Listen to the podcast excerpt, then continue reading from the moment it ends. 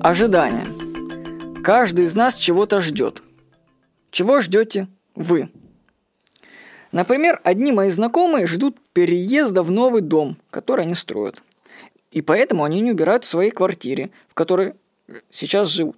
А зачем, скажите? Ведь мы скоро переедем, говорят они, и живут в бардаке уже на протяжении 10 лет. У большинства людей доминирует мысль. Вот когда наступит то, я сделаю это. То есть нужен триггер какое-то событие, после которого вот произойдет это, я сделаю тогда это. А в результате, если триггер не происходит, человек постоянно чего-то ждет и откладывает. Он ждет будущего. Но будущего нет.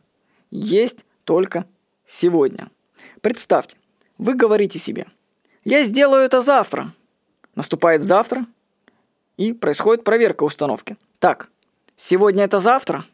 Нет, сегодня это сегодня. А мы же хотели делать завтра. А, ну тогда подождем до завтра. И бесконечный цикл получается. Ошибка программы. Завтра-то никогда не наступит. Потому что завтра превратится в сейчас, в сегодня. Так вот, жизнь и проходит. Если вы один раз отложили что-то, то вы и опять это сделаете. Уж я вас уверяю по своему опыту. И так будет продолжаться до самой смерти, пока уже откладывать, собственно, будет дальше некуда. Чего вы ждете, товарищи? Чего? Прекратите ждать и реализуйте это прямо сейчас. Или по возможности как можно быстрее. Ждать и откладывать некуда. С вами был Владимир Никонов.